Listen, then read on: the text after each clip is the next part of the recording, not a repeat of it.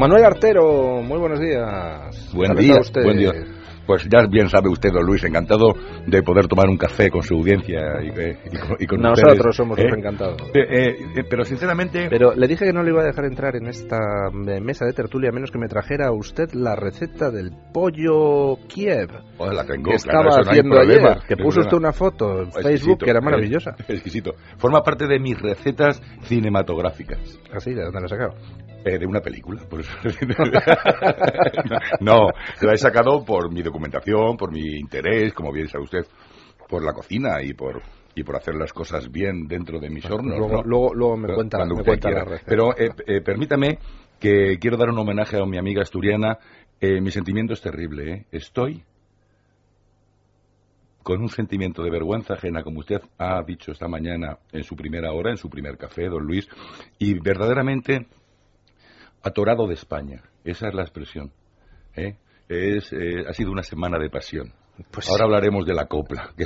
Don Raúl Vilas, el pobre, tiene una cara de cansado que no puede con ella después de toda esta semana al pie del cañón tratando de lidiar con la vorágine informativa. El otro día ponía un mensaje en Twitter que rozaba la, desesperación. Decía, esto es un caos informativo, no hay nadie que dé oficialmente ni un solo dato.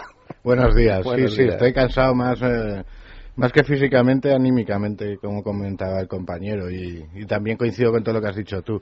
Ese mensaje reflejaba. Yo el jueves por la tarde eh, fue de los. probablemente el día más difícil profesionalmente de mi vida. A la hora de tener que decidir qué, qué información daba, cuál no daba, qué hacíamos, eh, me vi superado. Me vi superado porque fue un caos eh, Y en una situación de esas características es muy difícil saber lo que hacer. Don Francisco José Alcaraz, muy buenos días. Muy buenos días, don Luis, y enhorabuena por esa exposición, ese análisis sobre el ébola. Creo que no ha dejado a nadie, aunque bien se podría haber extendido un poquito más con los periodistas por la responsabilidad que tiene, porque es la correa de transmisión con los ciudadanos y son los que tienen gran culpa de toda esa alarma social que se ha generado con el ébola. Pues sí, hemos hecho un papelón, vamos, el papelón de nuestra vida, los periodistas dando crédito a bulos difundidos por sindicalistas que dices, pero, pero, pero, por Dios, ¿cómo podemos hacer ese tipo de cosas? ¿Cómo podemos dar titulares a cosas que están sin verificar simplemente porque las suelta alguien? No sabemos si por irresponsabilidad, si por mala intención o por qué. Por planes concebidos de autoética, Luis, no. la broma. Yo creo que, los tentáculos de políticos y partidistas llegan a, ya pocos medios y pocos periodistas se salvan. Don Ramón Marcosayo, ¿Qué tal está usted? Pues buenos días, muy bien personalmente, pero la verdad es que después de ver esta semana ha sido, como comentaban aquí los compañeros, eh, tremenda, ¿no? Tremenda para el país, ¿no? Cualquiera de los ciudadanos de España pensará en manos de quién estamos, ¿no? Manos en general, porque no es solo la del gobierno, sino es eh, esta élite, ¿no? Que en teoría nos ha tenido que gobernar y que nos ha dirigido en el mundo de las empresas, de los periódicos, de del gobierno, pues eh, qué decisiones han tomado tan equivocadas durante tantos años y que cuando se ve en la crisis se pone de manifiesto que, que, son inoperantes, ¿no? Y, lo del ébola, pues yo creo que es un ejemplo, un ejemplo palmario. En lugar de tranquilizar a la gente, preocupándola y encima culpabilizándola a quien se ha puesto enfermo por presentarse voluntaria para atender a cuidar a una persona que estaba enferma de ébola y que has traído a España expresamente. A mí eso me ha parecido una de las cosas más graves porque ha demostrado que hay indignidad moral. O sea, en lugar de tratar de asumir las propias responsabilidades, al fin y al cabo quien gobierna tiene que tenerlas más, tratar de hacerlas recaer en, en quien, en quien ha estado cuidando ¿no? a, una persona enferma. Tremendo, eso me ha parecido tremendo. Cuando era pequeño, mi madre solía repetirme una cosa que me daba mucha rabia. Que decía, una cosa mal hecha engendra cien cosas mal hechas. Y yo me ponía de los nervios cada vez que oía pero, pero tenía razón. Una cosa mal hecha, al final, termina rebotando de las formas más insospechadas. Y yo comenzaba esta mañana el comentario sobre el tema de lo del ébola con el papel de Anamato. O sea, la decisión de Rajoy de mantenerla en su puesto, pese a todo lo que había pasado con la Gürtel, al final resulta que termina desembocando en que estalla una crisis grave como la del ébola, donde Anamato tenía que haber liderado y no puede liderar porque ya parte desacreditada ante la opinión pública. La opinión pública de ella lo que recuerda es el jaguar que no vio. Con lo cual, ¿cómo va a liderar la respuesta a una crisis en condiciones alguien que parte con ese estigma? Con lo cual, esa decisión que tomó Rajoy en su momento resulta que ahora ha hecho que hayamos vivido cinco días de auténtico caos. Pero bueno, ¿por dónde quieren ustedes hincar el diente a la situación? Es que yo voy más atrás de lo de la Gürtel. El problema de Namato es que la única razón por la que sea ministro, por la que es ministra es que es amiga de Rajoy, a sabiendas de que es una incompetente, que Rajoy no sabe que esta señora no tiene capacidad para ser ministra de nada. Entonces ya, aunque no hubiera habido lo de la Gürtel, con Ana Mato hubiera pasado lo mismo. Y el problema es hacer gobiernos por criterios de amistad que es el único criterio que ha utilizado Rajoy para nombrar a Namato ministra, que es su amiga, punto. No hay más. En ese sentido, si me permiten, vamos, y, sin ánimo en absoluto, porque estoy de acuerdo con su planteamiento, eh, eh, incluso mm, de una manera implícita, están ustedes eh, dando una de cal al señor presidente del gobierno, el don Tancredo oficial number one del mundo, porque hay algo que no se ha dicho todo en todos estos días de pasión, mis estimados amigos. Eh, don Luis, usted sí que lo ha dicho porque casi lo ha dicho todo, pero lo ha rozado como de paso. Hay todos los profesionales del mundo mm, saben, asumen que para realizar cualquier cosa bien, como bien le decía su madre, don Luis, hay que formar un equipo. Y ahí voy.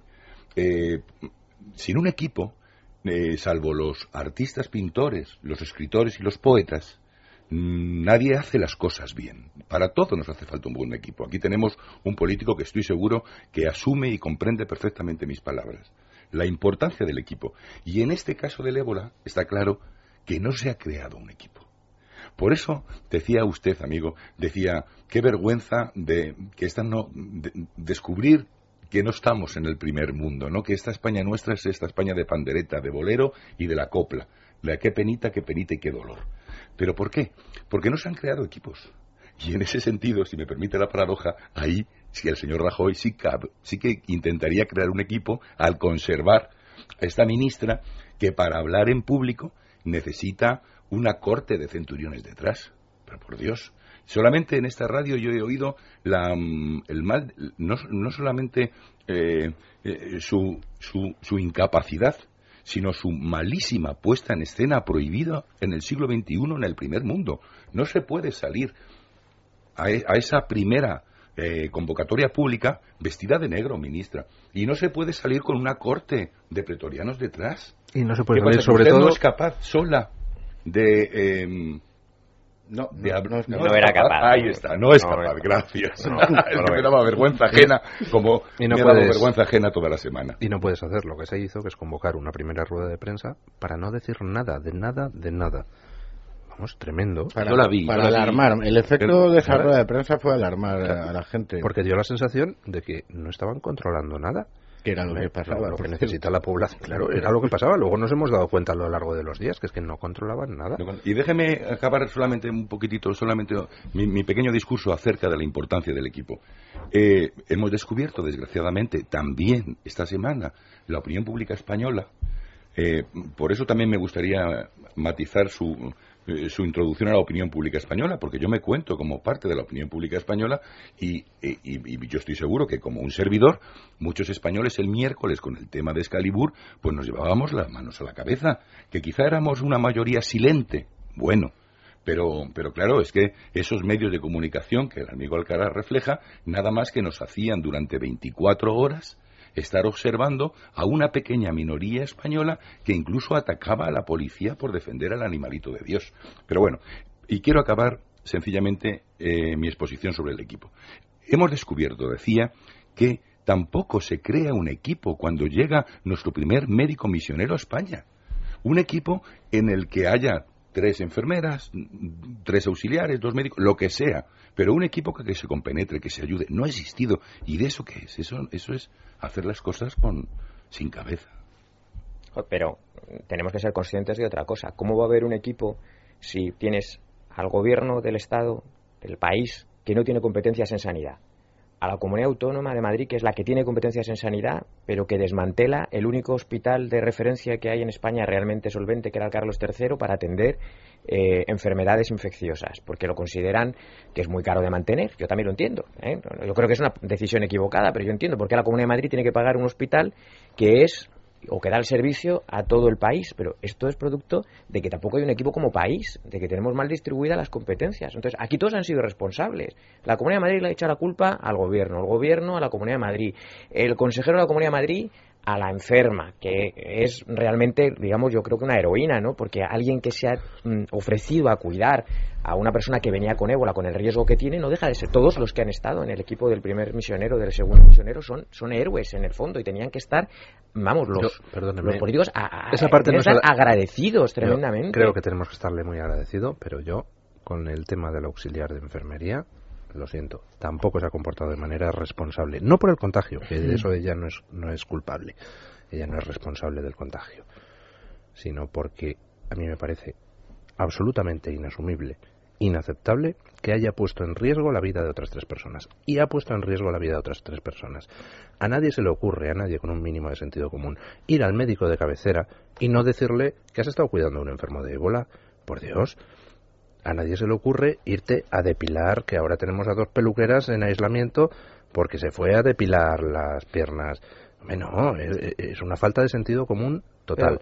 permítame, don Luis, y, mm, reconociendo que quizá ella lo pudo hacer mejor, pero también eh, si en el país hubiera un mínimo, digamos, protocolo pues lo lógico es que a estas personas que han atendido a los eh, mm, a los enfermos eh, las hubieran aislado. las hubieran completamente de atendido porque no podemos dejar todo al comportamiento perfecto de quienes han atendido a los a los médicos a, los enfermos eh, que vinieron de, África. Yo creo que yo creo ella, que ella es la que menos responsabilidad tiene yo, de todo el mundo, yo creo eso no y, bueno pues podía haberlo hecho ella mejor pues seguramente lo podía haber hecho mejor. Pero a mí me parece que si lo hubiéramos hecho bien el resto si se hubiera hecho bien desde donde se tenía que hacer pues Ella pequeños errores se hubieran podido solventar, ¿no? Completamente de acuerdo. Ni, ni, siquiera la monitorizaron cuando se quitaba el, el, traje. Que todos los expertos de Cruz Roja, de Médicos con Fronteras, los médicos que han estado en Sierra Leona, en África, trabajando con eso, dicen el momento clave de todo el protocolo es el momento de quitarse el traje. Tiene que haber otra persona,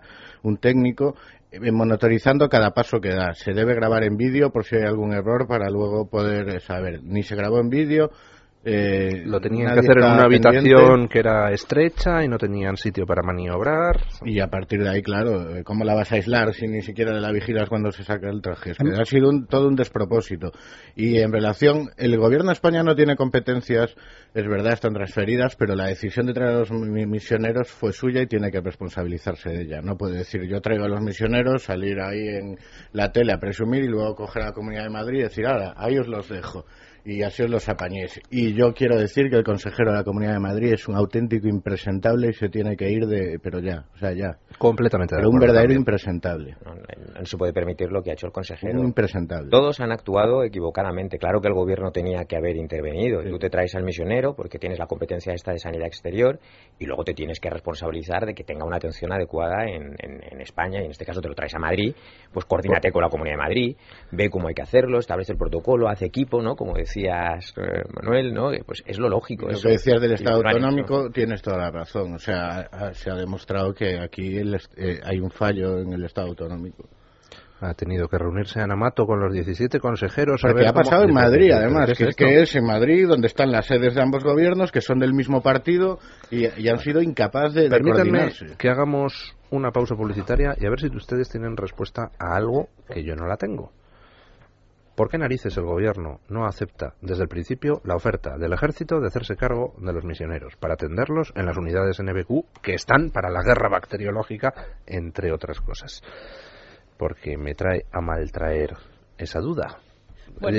Alégreme la mañana, doña Carmen. Pues nada, póngase cómodo, póngase cómodo porque vamos con Movistar Televisión y con el maratón deportivo de este fin de semana, con más de 130 horas de retransmisiones en directo, madrugadas de MotoGP, mañanas de Fórmula 1 y tardes de fútbol. Comienzo con el motor, con Movistar MotoGP en el Dial 48 que nos trae desde Motegi toda la información en directo y en exclusiva del Gran Premio de Japón.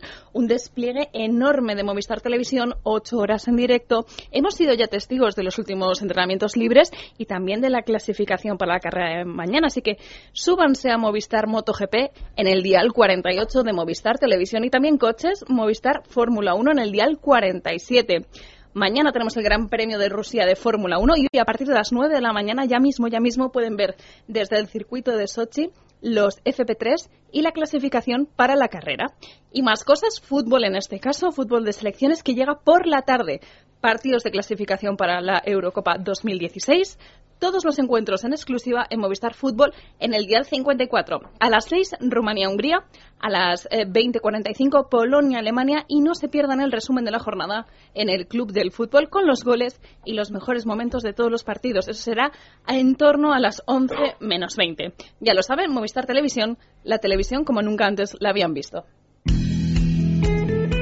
La Clínica Oftalmológica Iradier dispone de las técnicas más avanzadas en láser y lentes intraoculares para tratar su miopía, vista cansada o cataratas. La doctora Iradier y un excelente equipo de profesionales estudiarán su caso de manera personalizada. Clínica Oftalmológica Iradier, Domenico Scarlatti 3, Madrid, 915-502-448. Clínica Oftalmológica Iradier Protegemos la salud de sus ojos. 915-502-448. Vicente, cliente de GAES. No puedes volver al tiempo pasado, pero recuperar uno nuevo gracias a oír, eso es lo que te da ganas de hacer cosas otra vez. En GAES estamos a tu lado para ayudarte a disfrutar plenamente de la vida. Llama al 902-026-024 y reserva visita. La vida está hecha para sentirla. GAES. 14 años de carácter, análisis, opinión, independencia, valentía, periodismo y, por supuesto, noticias. Libertadigital.com, donde hay que entrar. Doctor Martín Vázquez, ¿Es cierto que disfrutar de un sueño reparador es sinónimo de salud? Sin duda alguna. Está demostrado que dormir y descansar las horas necesarias es fundamental para nuestra salud, ayudándonos incluso a evitar algunas enfermedades, a reforzar la memoria y a mejorar nuestro estado de ánimo. Por ello, el insomnio es uno de los grandes culpables de que día a día perdamos calidad de vida. ¿Podría ayudar Dormax en estos casos? Sin duda. Dormax es un producto natural, rico en extractos vegetales relajantes y melatonina. Gracias a su perfecta combinación, Dormax nos va a permitir conciliar un sueño duradero y de calidad durante toda la noche, para que tengamos un despertar lleno de vitalidad. Disfrutar de un sueño natural y reparador es así de fácil con Dormax, de Laboratorios Acta Pharma. El Museo Automovilístico de Málaga no deja de crecer constantemente. Se caracteriza por la revolución artística del siglo XX y refleja a su vez la enorme evolución progresiva del sector.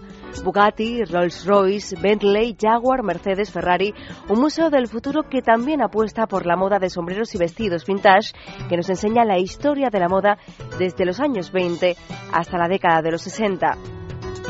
Avenida Sor Teresa Prat, número 17, en el antiguo edificio de Tabacalera. Véanos también en museoautomovilmálaga.com. Es un mensaje del Ayuntamiento de Málaga. En Málaga, solo faltas tú. Sin complejos, con Luis del Pino. Es radio. Bueno, porque el gobierno, cuando el ejército mm, se ofrece para gestionar la estancia y el intento de curación de los misioneros en España, dice que no. En Francia, a la enfermera que se la ha repatriado, se la ha repatriado a unas instalaciones militares. Se ha hecho cargo el ejército, con personal mixto, militar y civil, y a unas instalaciones militares alejadas de cualquier núcleo de población. ¿Por qué? ¿Porque hiciera falta? No, no hace falta. La Organización Mundial de la Salud dice que se puede tratar en un hospital como el Carlos III perfectamente. Pero ya puestos, ya que lo tienes ahí, pues no corras riesgos innecesarios, hombre. Pero si vas a pagar el sueldo a los militares de las unidades NBQ de todas las maneras, pues úsalos, ¿no? Sí, yo no sé si van a desfilar mañana en el desfile esas unidades. Pues digo, para que hagan algo, porque es que las tenemos ahí y cuando hacen falta no se recurre a ellas. Y, respecto a eso, es que todo va a funcionar. Ahí hay una cuestión de fondo que es el protocolo se ha interpretado como, o sea, como un país de pandereta. el tema de no, es que si tiene lo comentabas tú, si tiene tiene que tener 38,6. Entonces si tiene 38,5 aunque haya estado en contacto con un enfermo con ébola y tal, da igual. ¿verdad? Ahora dicen, no, va a ser 37,7. Y digo yo, ¿y por qué 37,7 y no 37,6? Quiero decir que los protocolos están, están bien, hay que cumplirlos, pero hay que añadirle sentido común y sensatez. Entonces, el, el, protocolo permite estar en el Carlos III, sí, pero también el protocolo permite hacerlo en un sitio más alejado, con el ejército. O sea, no, no, el protocolo no es un, manual de instrucciones que, que eso solo se puede atender si tiene 38,6, e, etcétera, etcétera. No, hay cuestiones de sentido común con las que eh, a las que se suman las pautas que te da el protocolo. ¿Sabes cuál es el problema? Yo creo que aquí los españoles tenemos la tendencia a hacemos lo necesario para que no nos puedan echar la culpa. Con lo cual, si hay alguien a quien se le ha ocurrido, si es 38,6, entonces es ébola y si no, pues no lo es. Entonces dicen, ah, como el papel dice 38,6, entonces yo aplico esto. Entonces, aplicando esto nadie me va a poder... Bueno, por Dios, aplique usted el sentido común. Si ha estado en contacto una señora con un enfermo de ébola, pues entonces aunque tenga 37,1, al menor indicio, al aislamiento. Y aquí te digan, no, es que el protocolo no ponía que tienen que ser militares, no, es que el protocolo no ponía que tienen que estar en otro hospital, no, claro. Es que el protocolo decía 38,6. Pero el protocolo, hombre, pero... el protocolo no decía que no tenían que atender los militares, podían haberlo atendido. Por eso, por, eso digo, por eso. Y luego, además, eh, si lees toda la información que ha ido saliendo, pues los, los, militares te dicen que, por ejemplo, lo más peligroso es el momento de quitarte el traje con el que has atendido al, al, paciente enfermo de, de ébola. Y, eso no y que eso es muy y que eso es muy complicado de hacer. y que ellos, ellos claro, se preocupan y de eso no se preocupan. Y, me acuerdo, lo, leía y y decían los militares, no, es que quitarse el traje es, muy complicado y hay que aprenderlo a hacer bien y ellos tienen experiencia y, a la gente que lo hace mal, claro, es que se pone en riesgo su vida si que se quita mal el traje. Pero sin embargo, oímos, por ejemplo, a Javier Rodríguez, que lo comentabas anteriormente, ¿no? El, consejero de Sanidad de la Comunidad de Madrid diciendo que no hace falta un máster para quitarse el traje, narices, que hace falta ser consciente de que no es una cosa sencilla, que es una cosa difícil. Había que haberlo llevado al ejército, que son los que tenían ser un poco positivo. Sí, sí. Claro, que en esta Aporte usted algo de positividad. claro, después de esta semana tan de pasión, insisto, y tan de bolero español y tan eh, de, poesía muy popular, qué penita, qué penita y qué dolor hay que ser intentar por lo menos buscar algo de optimismo, ¿de acuerdo? Por lo menos los españoles, un servidor al menos, ¿eh? ya gracias a esta semana de pasión ha descubierto que nuestra sanidad no es de las mejores del mundo, ¿de acuerdo? Es decir, mire, y además eh, hay un político aquí, ustedes los políticos tienen que empezar a descubrir la verdad de las mentiras que hay con la sanidad pública española, ¿eh? derivada a nuestras comillas, ya sé que lo de la ironía atrás, mm, comunidades autónomas. Vamos a ver. Es decir, es que, es, que esto, es, esto es vital. Resulta que doña Teresa, pobrecita, y, ojalá se cure, porque en estos momentos ya de enrevesamiento y de penita y de dolor, resulta que tenemos a todo un gobierno que está pendiente de un medicamento que no existe legalmente, el ZMAP.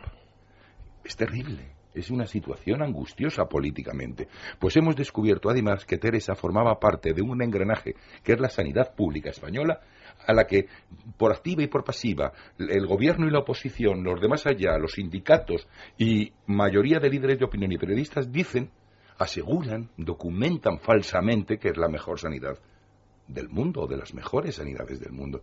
Pues no, no señores, no.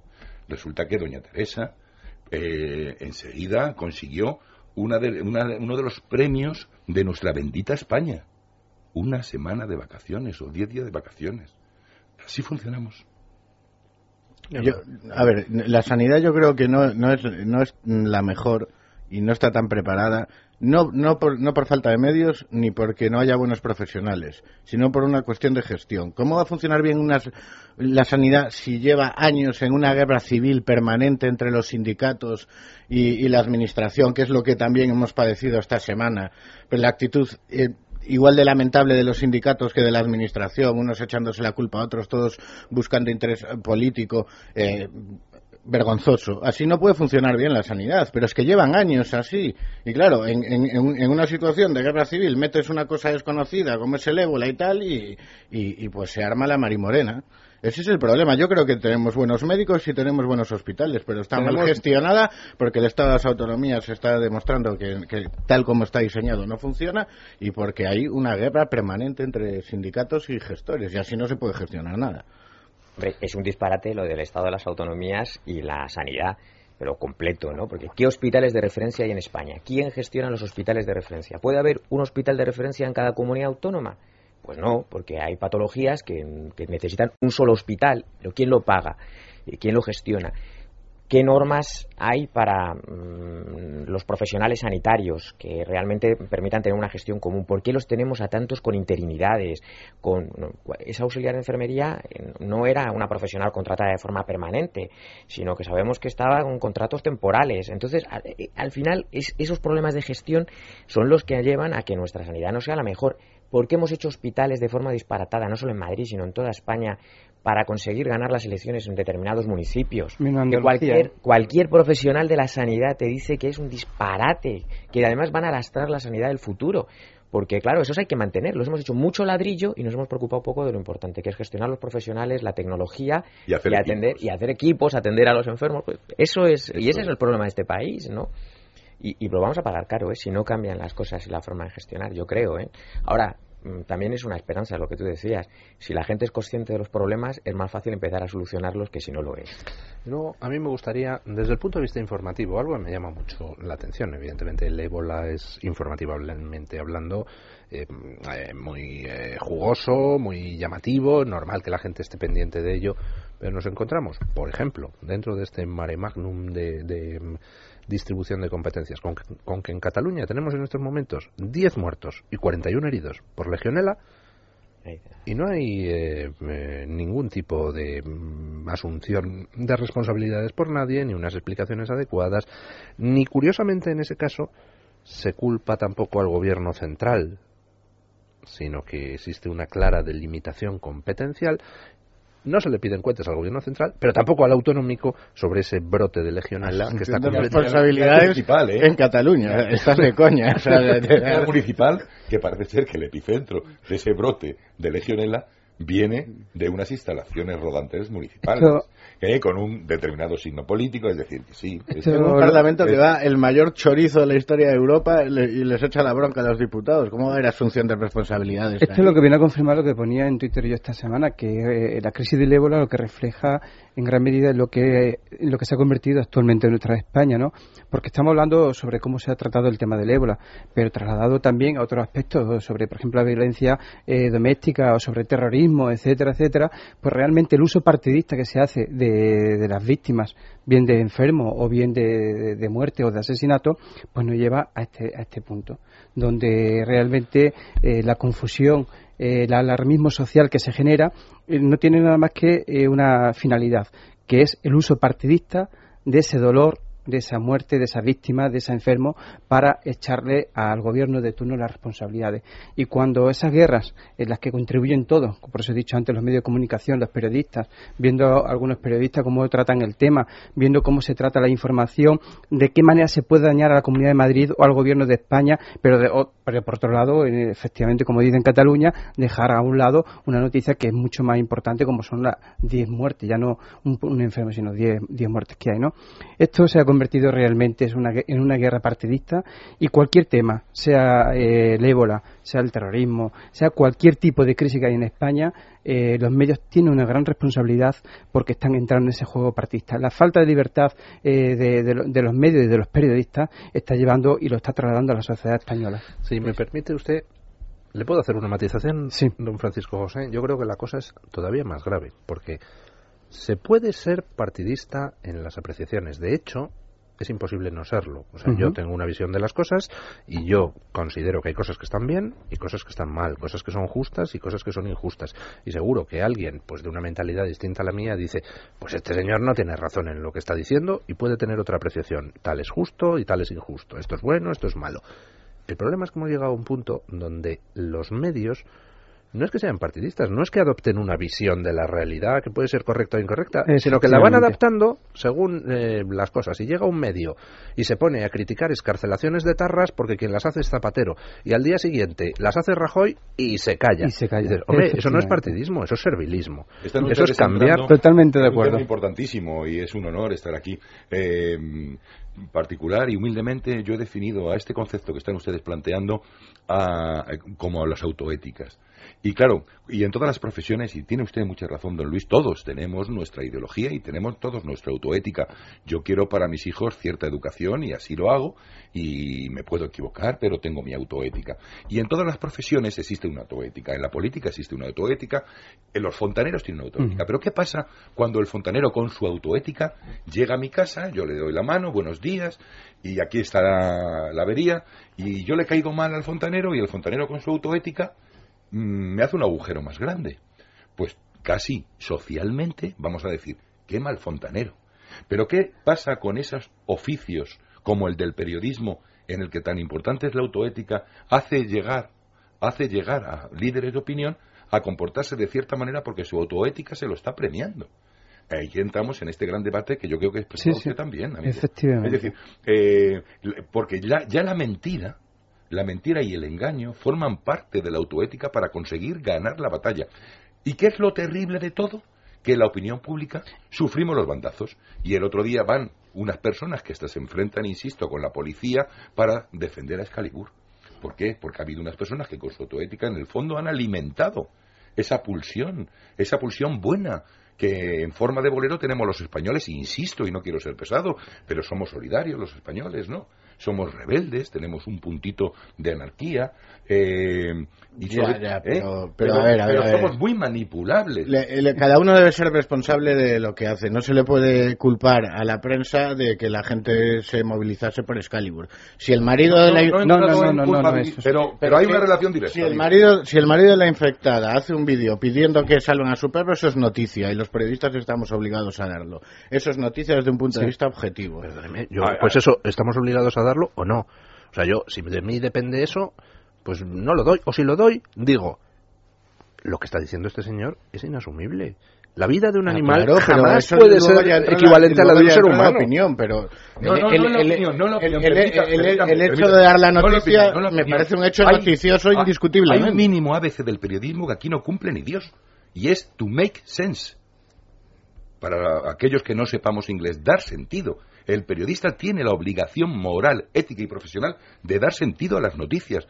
Y aquí no se da sentido a las noticias. Un, ejemplo, porque, no es opinión. Porque lo Dar sentido no es opinión. Porque lo del llamamiento a salvar al perro del marido, pues le concedo que podría ser discutible si se debe dar o no. Pero, por ejemplo, que los medios reproduzcan sin ningún tipo de crítica las palabras de la representante sindical en Madrid, del Sindicato de Técnicos de Enfermería, diciendo en estos momentos Teresa está intubada y con fallo multiorgánico, que era mentira, que era un bulo, los médicos que se hacen eco de lo que dice alguien, simplemente porque lo ha dicho alguien, están demostrando que no están ejerciendo bien el periodismo. y, ahí, y, ahí, y, ahí, yo creo que, hay que distinguir, hay medios eh, que, le, que, lo han hecho con interés partidista, porque mm, toda la secuencia de la semana lo demuestra.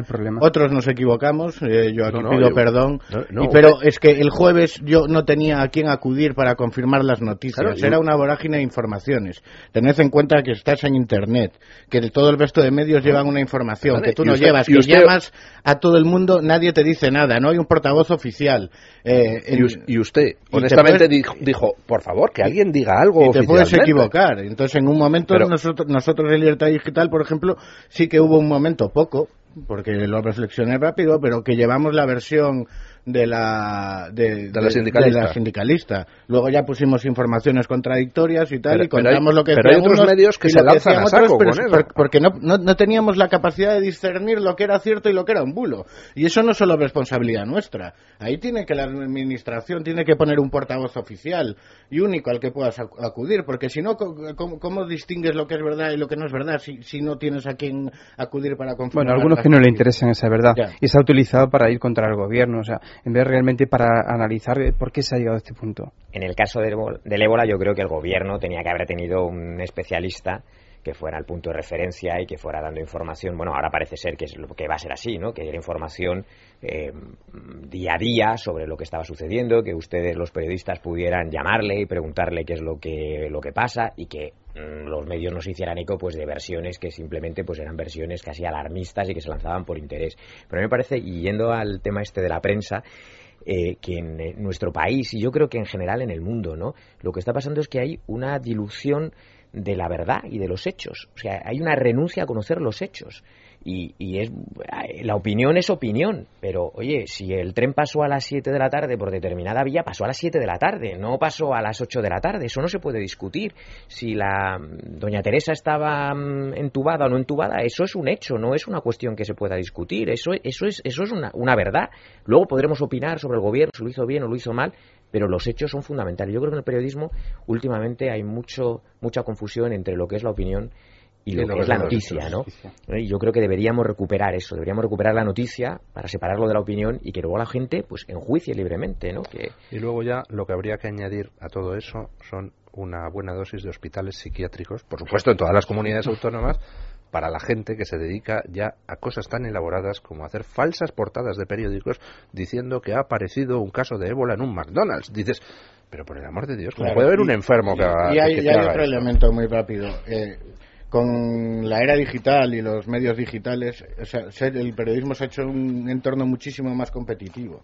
O sea, tú no tienes, no, no, tienes todo el día para esperar a hacer la portada de papel, reposar las cosas, reflexionar cómo voy a enfocar. Y, y, claro, tú, tú, quieres llevar lo mejor, mejor que los otros, porque quieres que tener más lecturas que tu competencia, porque vives de eso. Y eso también te presiona mucho y, sumado a todo lo que hemos comentado, pues hace un cóctel muy, muy difícil de gestionar. Tremendo, tremendo, efectivamente. Bueno, hacemos una pausa publicitaria y nos vamos a hablar con el movimiento cívico 12 de octubre, porque saben ustedes que mañana se celebra el Día de la Fiesta Nacional. Habrá manifestación en Barcelona a las 11, habrá concentración a las 12. Entonces queremos hablar con quien está organizando esa manifestación que sale a las 11 del Paseo de Gracia y también de paso pues aprovecharé para darles mi opinión sobre algo, un gesto muy pequeño que podemos hacer todos en el día de mañana, simplemente por darle un poquito en las narices a tanto separatista al que parece que España le molesta. La Clínica Oftalmológica Iradier dispone de las técnicas más avanzadas en láser y lentes intraoculares para tratar su miopía, vista cansada o cataratas. La doctora Iradier y un excelente equipo de profesionales estudiarán su caso de manera personalizada. Clínica Oftalmológica Iradier, Domenico Scarlatti 3, Madrid, 915-502-448. Clínica Oftalmológica Iradier Protegemos la salud de sus ojos. 915-502-448. Fue noticia. Un caso confirmado, dos sospechosos y el tercer caso ingresado por cautela. Trasladar un mensaje de tranquilidad. Mis colegas me han dicho que las cosas se están haciendo muy bien. Gestionando la crisis sanitaria para buscar culpables fuera del gobierno. Excalibur no está solo. Excalibur no está solo. Evidentemente hay obstáculos, pero los vamos sorteando. La consulta se va a hacer. Nos sentimos un poco engañados porque lo de las tarjetas opacas, nunca pensé que esto ocurría en una entidad la información no descansa este fin de semana. A la una y media de la tarde con Francisco Carrera. Es noticia. En Es Radio. Hospital Psiquiátrico San Francisco de Asís y Comunidad Terapéutica San Antonio. Infórmese en el 952 2014 64 de Málaga o en www.hospitalsanfrancisco.com. Málaga, una ciudad genial. Escápate y conócela. Museos, gastronomía, exposiciones, ocio, eventos. Déjate llevar por sus calles peatonales, por la amabilidad de su gente, por sus rincones llenos de historia y también sus largos paseos marítimos frente al mar. Málaga, ciudad genial. Disfrútala. En Málaga solo faltas tú. Ayuntamiento de Málaga.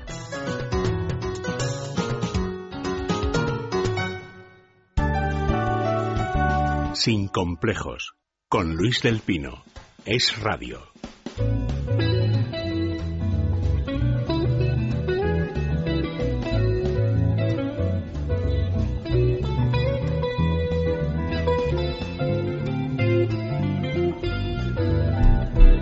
Don Ángel Hernández, muy buenos días. Hola, buenos días. Bueno, preside usted el movimiento mm, de 12 de octubre, ¿no? Sí, sí, afirmativo. Sí. Para mañana hay convocada por ustedes una manifestación unitaria en el Paseo de Gracia. ¿Exactamente desde dónde sale la manifestación? Sé que es a las 11, pero ¿de qué esquina sale exactamente? Sí, eh, Paseo de Gracia, esquina con la calle Provenza, delante del edificio Pedrera. Y de ahí eh, irán ustedes en manifestación hasta la Plaza de Cataluña, donde a las 12 hay convocado un acto por Sociedad Civil Catalana apoyado por eh, Ciudadanos, por UPyD, por el PP, eh, que será un acto de carácter más festivo y bueno, pues esperemos que se llene la plaza de Cataluña. Mañana, ¿por qué cree usted, don Ángel, que todos los ciudadanos deberían acudir a esa manifestación? Hombre, pues porque eh, en primer lugar es la fiesta nacional de España, mm, en Cataluña no se celebraba hasta hace tres años, ni oficialmente ni extraoficialmente, eh, esta, esta fiesta y eh, este año además tiene una especial significación por la situación que tenemos ante, ante el separatismo y el nacionalismo que está en el gobierno, en el gobierno de Cataluña, claro. Bueno, eh, mañana, pues entre otras cosas, se hace la manifestación en mitad de un proceso completamente mm, desatado que ya no se sabe muy bien dónde va a acabar. Va a acabar en eh, lo que es eh, un simulacro de consulta, va a acabar en un gatillazo supremo por parte del señor Artur Mas. En estos momentos, ¿qué ambiente se respira en Cataluña? Hombre, nosotros creemos que no que va a acabar en un gatillazo, como ha dicho usted, porque, mm, vaya, si el gobierno mantiene su oposición y confiamos en que sí, a que esto se realice, mm, pues, pues no va a haber em, consulta el día 9 de noviembre. Eh, el problema es que hay eh, algunas fuerzas y si se rompe esa mm, presunta unidad del independentismo, Mm, pues que haya fuerzas que de alguna manera convoquen a la calle y, que eso genere algún cierto conflicto. Pero nosotros pensamos que no va a haber consulta el 9 de noviembre y, que por lo tanto mm, la salida que luego busquen no la sabe ni el propio gobierno autonómico. Mm, no, no habrá consulta, consideramos que no. No, yo también eh, pienso que no la habrá, pero eh, también tengo un cierto miedo a que eh, ese callejón sin salida en el que se ha metido el nacionalismo catalán, pues al final quien acuda al rescate de ese nacionalismo catalán sean los partidos nacionales desde Madrid, como tantas veces ha sucedido anteriormente.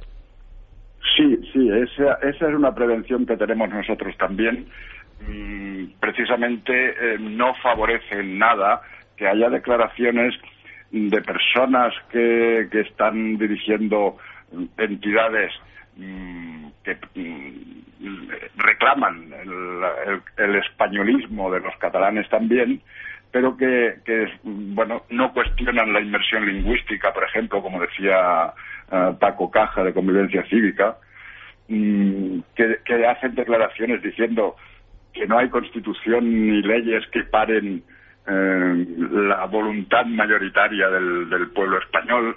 Es decir, nosotros creemos que sí, que se está preparando ya mm, con la ayuda de los, de los partidos nacionales una cierta salida a... La tercera vía que se llama, ¿no? exactamente, sí, bueno, yo no sé ya si llamarle tercera vía porque hay tantas que no, pero que sí, que sí. Mm, hay un movimiento político social que, que se está formando en base a, y digo político social, aunque se diga cívico, que se está formando en base a, mm, tendencias políticas, es decir, eh, ciudadanos de, del PSC, ciudadanos de, que, han hecho un llamamiento incluso a la Plaza Cataluña para que acuda hasta Podemos. Mm, no lo entendemos Bueno, según las encuestas, eh, hay una gran mayoría de catalanes que vamos, de todas las tendencias políticas que se sienten catalanes y españoles y no, vamos, no, no lo digo yo ni usted, lo dice el propio el propio CIS catalán, el CEO, ¿no? Sí, sí, el 68% de los catalanes. Y bueno, pues esperemos que mañana las calles de Barcelona se llenen de, catalanes españoles y de gente que se desplazará allí a apoyaros a todos los que estáis al pie del cañón, entre ellos, por ejemplo, pues sé que estará Santiago Bascal, que va a ir eh, allí a la manifestación de las sí, tenemos, la tenemos la notificación de que el presidente de, la Fundación de NAES viene, viene a la manifestación, sí. También pues, el sindicato Manos Limpias se ha adherido. Pues don Ángel, les deseo el mayor de los éxitos mañana en la manifestación de las 11 en el Paseo de Gracia y luego el mayor de los éxitos en la Plaza de Cataluña a las 12. Un abrazo muy fuerte. Muy bien, pues muchas gracias. Bueno, pues mañana será día de la fiesta nacional. ¿Ustedes qué creen que va a pasar? ¿Habrá más gente, menos gente que el año pasado? Yo tengo la sensación de que va a haber bastante más. Pero no sé si es que yo peco de optimista, como siempre. yo creo que habrá bastante más gente, pero sí quiero destacar una cosa. Eh, aunque no se lleve a cabo ese referéndum, a los separatistas, a los que van contra España, a los que quieren destruir España, siempre le es rentable cualquier ofensa, cualquier movimiento ofensivo como, como esta convocatoria, porque aunque bien no se lleva a cabo esta convocatoria de elecciones, no se no saquen la urna a la calle, ya hay un acuerdo, yo lo dije hace unos días, ya hay un acuerdo entre eh, los partidos separatistas y el gobierno central.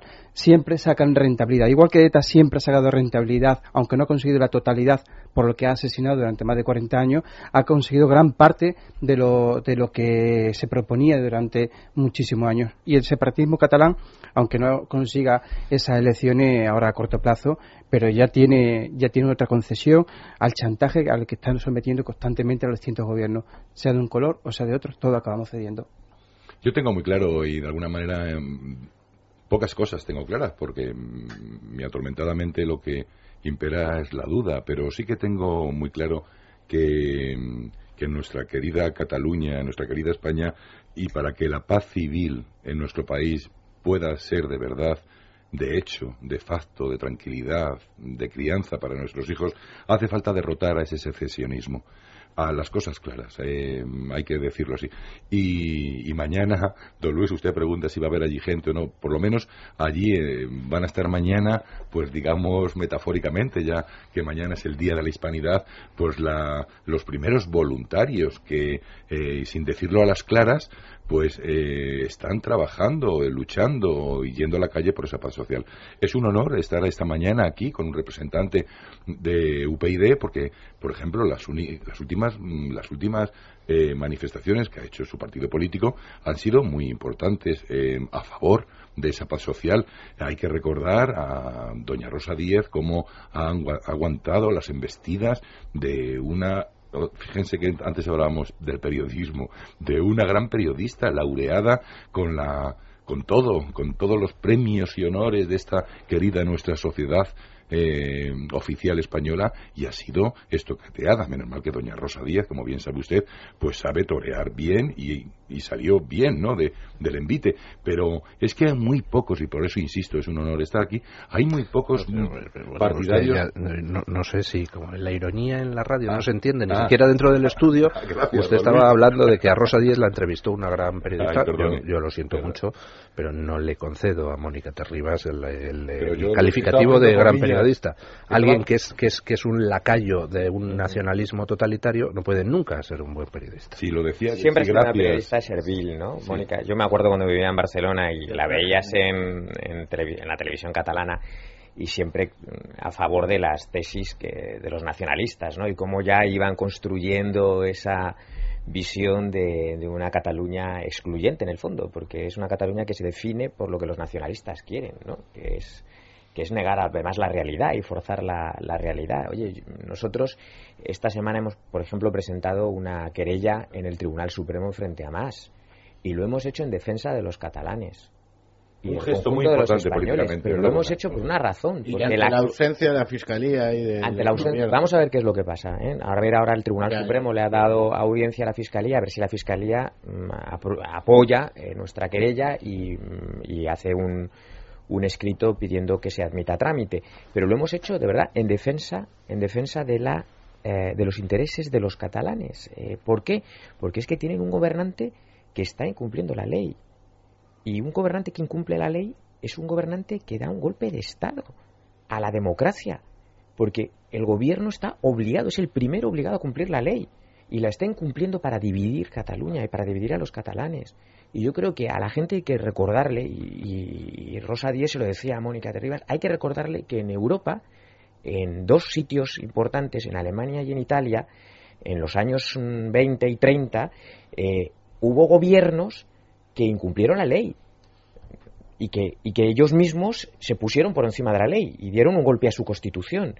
Y eso es lo que pretende hacer Artur Mas en Cataluña. Y eso en Europa tuvo graves consecuencias. En Cataluña y en España no podemos dejar que tenga esas graves consecuencias. Hay que defender la democracia.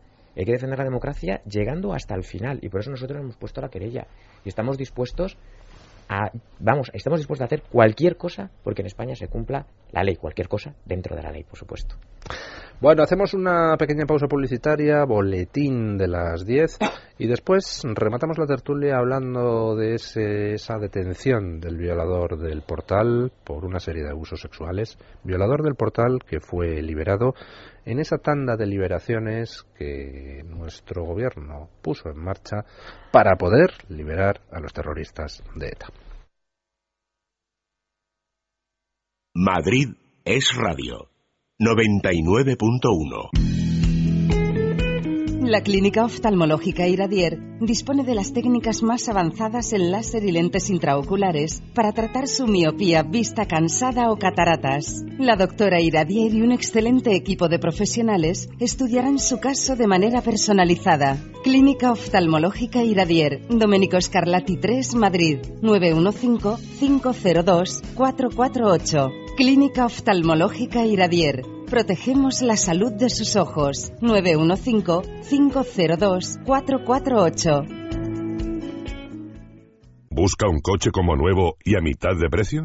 En Yamóvil los tenemos todos, con garantía total y financiación única. Por eso llevamos más de 45 años en el centro de Madrid, vendiendo los auténticos seminuevos. Le esperamos en Embajadores 139. Abrimos domingos y festivos de 10 a 15 horas. Yamóvil.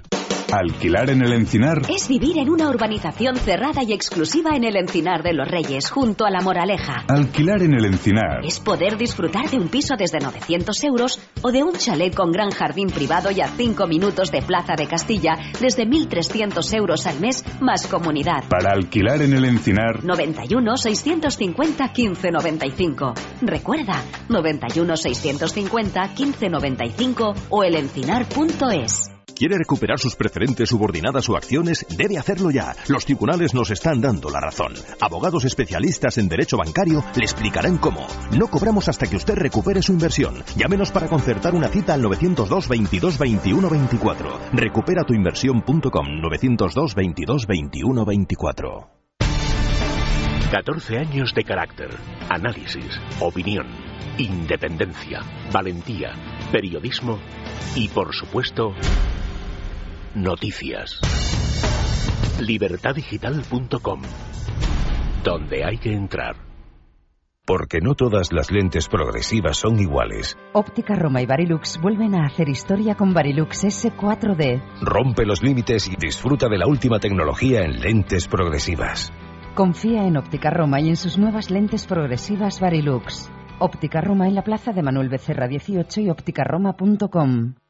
¿Tienes un coche automático? ¿Sabías que es muy importante hacer el mantenimiento de tu caja de cambios automática? En Automatic somos especialistas en cambios automáticos tanto en su reparación como en su mantenimiento. Trabajamos con todas las marcas y modelos. Garantía, rapidez, calidad y servicio. Llámanos 91 644 44 22 o conócenos en auto-matic.es. ¿Tiene alguna enfermedad que le dificulte trabajar? Llame al ex Medicus. ¿Le han denegado la pensión de invalidez? Llame al ex Medicus. ¿Ha pasado una revisión del Tribunal Médico y no está conforme? Llame a Lex Medicus. Revisaremos su caso de forma gratuita. Llámenos al 91 436 0553 o visite nuestra web lexmedicus.es, porque médicos y abogados especializados estarán a su lado. ¿Te apasiona la música? ¿Te gustaría aprender a tocar o perfeccionar tu instrumento favorito? Majerit Musical ofrece ahora clases de música a domicilio. Disfrute de la comodidad de las clases particulares con la garantía del centro pionero en la enseñanza del piano, con un sistema educativo único. Desde 95 euros al mes y en su propio domicilio. Reserva de plazas en el 91 355 0075. 91 355 0075. Más información en majeritmusical.com donde también podrá adquirir las partituras de Sidney D'Aguilo con la técnica pianística del virtuosismo. Madrid es radio. 99.1. Es, es radio. Son las 10 y un minuto, las 9 y un minuto en Canarias. Es radio. Servicios informativos. Buenos días. La vicepresidenta del Gobierno y ministra de la Presidencia, Soraya Sáez de Santa María, preside a esta hora una nueva reunión del Comité Especial para la Gestión de la Situación creada tras el primer contagio por virus de ébola en España. Se trata de la segunda reunión de este comité tras su constitución este viernes. Durante la reunión, celebrada la tarde de ayer en el, en el complejo de la Moncloa, se evaluó la situación de la atención y el estado de salud del auxiliar de enfermería Teresa Romero. Además, se evaluó también la situación de las 16 personas restantes que siguen ingresadas en el citado centro hospitalario. El comité analizó igualmente las necesidades logísticas y revisó los planes de contingencia. Asimismo, se aprobó un protocolo de comunicación con el compromiso de suministrar información dos veces al día de forma rutinaria, además de ir facilitando también de forma paulatina eh, la, la información que se vaya produciendo. Y mientras tanto, el secretario general del Partido Socialista, Pedro Sánchez, presenta este sábado el nuevo código ético para cargos de su partido que se va a conocer en la primera de las convenciones ciudadanas que quieren celebrar los socialistas durante los próximos meses. En su primera cita de hoy, que se va a producir en el Teatro Goya de Madrid, va a estar centrada en la regeneración democrática. Más asuntos de este sábado fuera de nuestro país. Continúan en Siria los enfrentamientos entre kurdos y terroristas de ISIS. Paloma Cuas, muy buenos días. Buenos días. El motivo de los enfrentamientos es el control de la ciudad de Kobani, situada al norte de Siria. Según el Observatorio Sirio de Derechos Humanos, el pueblo kurdo se enfrenta a los yihadistas para intentar frenar su avance hacia los barrios del este de esta ciudad. Y mientras a pie de calle se producían los enfrentamientos, en el aire la aviación de la coalición internacional ha bombardeado hace tan solo unas horas varios puntos de la ciudad sin conseguir frenar el avance de los islamistas que recordamos controla ya el 40% de la ciudad de Kobani, donde los ataques se vienen repitiendo desde el pasado 16 de septiembre. Y tiempo ya para repasar lo más destacado de la prensa de este sábado. Rubén Fernández, muy buenos días. Buenos días. Unanimidad en la prensa con unos titulares muy similares. Libertad digital. Soraya aparta a Mato tras cuatro días de caos en la crisis del ébola. El país, el gobierno da un giro radical en su gestión de la crisis del ébola. ABC, Rajoy relega a Mato y encarga a Santa María atajar la crisis del ébola. El mundo, Rajoy relega a Mato para contener la alarma social. La razón, Rajoy pone a la vicepresidenta al frente de la crisis del ébola o la vanguardia, la Moncloa aparta a Mato y asume Santa María, la crisis del ébola. Además, hay un análisis en Libertad Digital de Javier Somalo titulado Ébola, Teresa y Protocolo. Hay otros temas, por ejemplo, El Mundo publica Así derrochaban el dinero con tarjetas B en alusión a los consejeros de Caja Madrid y destacan como, por ejemplo, Blesa gastó 1.000 euros en zapatos o 900 en un único taxi. Y en Libertad Digital, el Barça sale al rescate de más y se suma al Pacto Nacional pel Dret a Decidir.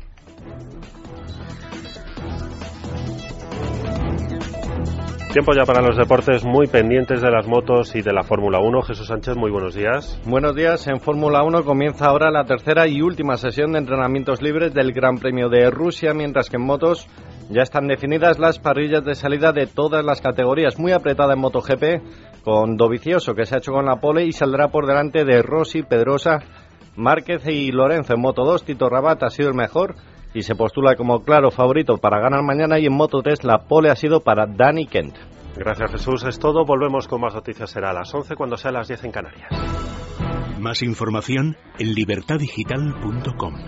Todos los boletines en esradio.fm.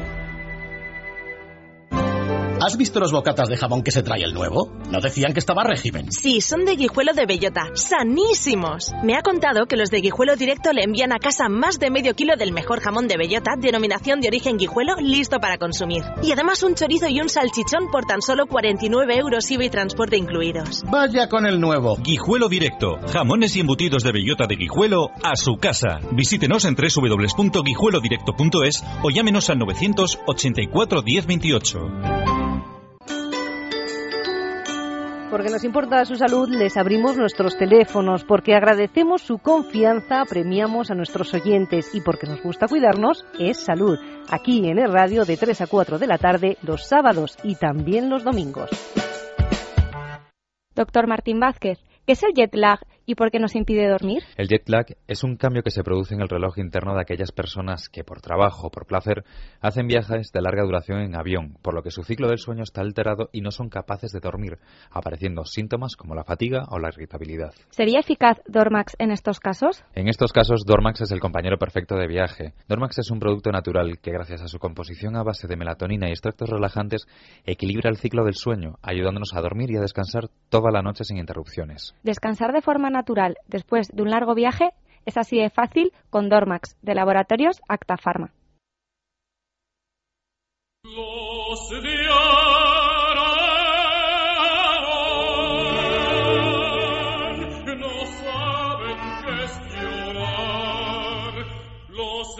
En estas fechas queremos sumarnos a la alegría que se respira en las calles de Zaragoza. Vaya para todos ellos este pequeño homenaje zarzuelero. Y es que hay muchas romanzas de zarzuela dedicadas a la hermosa tierra aragonesa.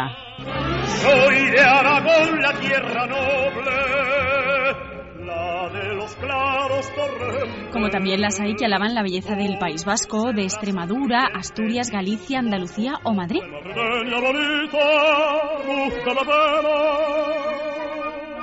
como un ramito bueno, es que la zarzuela es un género musical maravilloso y por eso hoy les traemos a la radio las últimas unidades de una colección que se ha vendido muchísimo.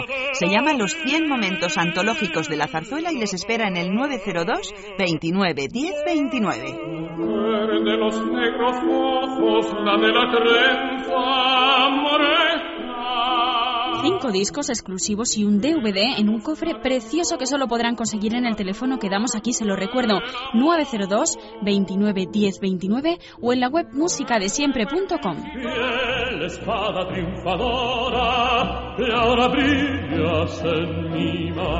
Bueno, ¿quién nos emociona escuchando esta música? Es la que hemos escuchado en casa, la que ponían nuestros padres en sus tocadiscos. Por eso, Panamá, esta colección se está regalando muchísimo a los padres. Tiene un precio estupendo. Y no solamente eso, es que si llaman pronto, les vamos a regalar un reloj buenísimo de vestir, grande, fantástico. 902 29 10 29. puede ser, esa mujer Además, están interpretadas por grandes e inolvidables voces como la de Alfredo Kraus o Victoria de Los Ángeles. Cinco discos con 100 temas y un DVD con escenas de las famosas películas de zarzuela de televisión española. ¿Se acuerdan?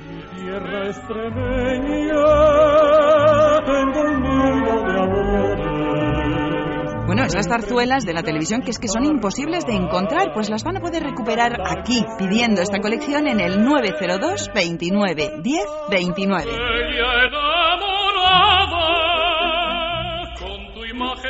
Y todo por un precio rebajadísimo, solamente 33 euros y unos pequeños gastos de envío las seis cosas. Sin duda merece la pena llamar al 902 29 10 29. Sean rápidos porque es el último día de esta promoción. Y recuerden que además les vamos a regalar un reloj fabuloso solamente por hacer su pedido en la web musicadesiempre.com y en el 902 29 10 29. Arranca las hojas de la flor y sigue adelante.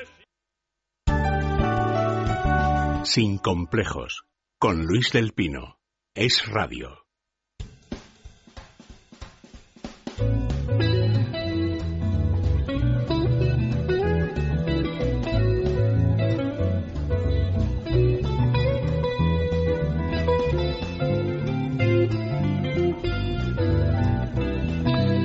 Bueno, pues esta semana teníamos la noticia antes de ayer de la detención por parte de la Guardia Civil del violador del portal.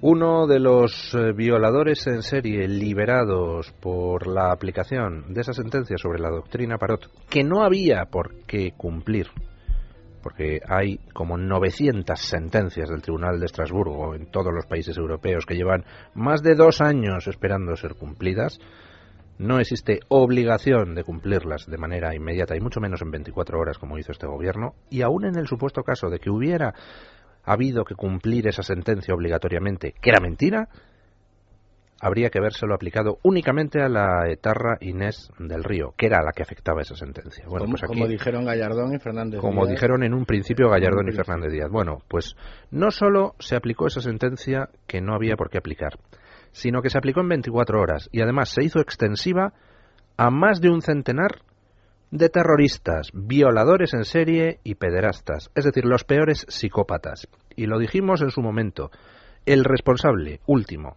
si al final alguno de estos psicópatas vuelve a atacar, se llama Mariano Rajoy.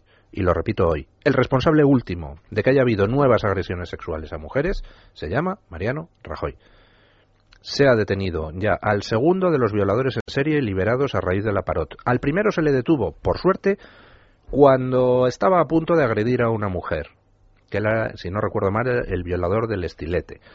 que fue en Lugo, creo, donde intentó eh, violar a una mujer en la puerta de su casa. Y se logró impedir gracias a que el hijo estaba dentro. Pero es que esta semana se ha detenido, como digo, a otro, al violador del portal, que haciéndose pasar por, eh, por fisioterapeuta en dos pueblos de Guadalajara, ha estado cometiendo abusos sexuales contra mujeres. ¿Y ahora a quién le pedimos cuentas, don eh, Francisco José Alcaraz? ¿Ahora quién repara a las mujeres agredidas? Pregunto. Sí, esa es la pregunta que nos hacemos todos. Obviamente coincido con usted la responsabilidad del señor Mariano Rajoy. De Mariano Rajoy, ya no solamente de Mariano Rajoy, sino eh, de quienes por acción u omisión también miran hacia otro lado con casos como este y que recuerdo no tenía su misma la, no tenía la misma actitud cuando esto sucedía cuando lo hacía Zapatero. Pero sin embargo ahora pues con Rajoy parece que la cosa no tiene más importancia. La verdad es que bastante triste eh, y bueno y estamos hablando de violadores y pederazas porque eh, son los que casi con toda probabilidad según los, los psicólogos van a volver a delinquir pero no olvidemos que los de ETA no delinquen o siguen delinquiendo de otra manera, pues porque sigue todavía los acuerdos del gobierno con la banda terrorista. Si volviese otra vez a esa ruptura de ese proceso, eh, muchos de esos terroristas escarcelados, no solamente a través de la doctrina Parot, sino que todas las semanas antes de ayer se soltó también otro terrorista en contra del criterio de la Junta de Tratamiento y con el apoyo de nuevo otra vez eh, del juez de vigilancia penitenciaria que constantemente está dando el ok a toda la salida de los presos con permiso de 18, 20 y 30 días, que no solamente la doctrina Parot, sino que la vía en Anclare impuesta por eh, eh, por Rubalcaba y, y, impulsada por, por Rajoy, sigue soltando, todas las semanas sigue soltando terroristas. Decía que si se rompiera ese proceso, eh, los terroristas, muchos de estos escarcelados, volverían a matar. No olvidemos que la amnistía eh, generalizada del 77, creo que fue, eh, el 65 de los el 65% de los terroristas que fueron escarcelados, de los casi mil terroristas que fueron escarcelados, se unieron a la banda terrorista y fueron activos en distintos crímenes y atentados terroristas. Por lo tanto, hoy en día a mí lo que me sorprende no es esta noticia porque era de esperar, lo que me sorprende es la inacción de la sociedad civil, de esa rebelión cívica, de esos medios de comunicación que se escandalizaba cuando lo hacía Zapatero y de muchas víctimas incluso que están mirando a otro lado con algo tan importante como son las consecuencias de una cesión ante ETA, los violadores y los pedastros. Eh, eh, estoy de acuerdo en todo lo, que has dicho. Em, y eh, en el caso de los terroristas es verdad que pueden volver a, delinquir y, y, aunque tuviera la seguridad de que no, solo por la injusticia que supone que supuso soltarlos ya se te revuelven las tripas. Pero es que en el caso de los violadores no, no es que haya una probabilidad, es que tienes la certeza, la certeza empírica, científica. Eh, está estudiado en, en, todos los países del mundo que este tipo de enfermos sexuales no son reinsertables. Y ya más allá de lo de la doctrina paro total, esto lo sabemos desde hace mucho tiempo. ¿Qué, qué, qué se ha hecho? ¿Qué han hecho los legisladores?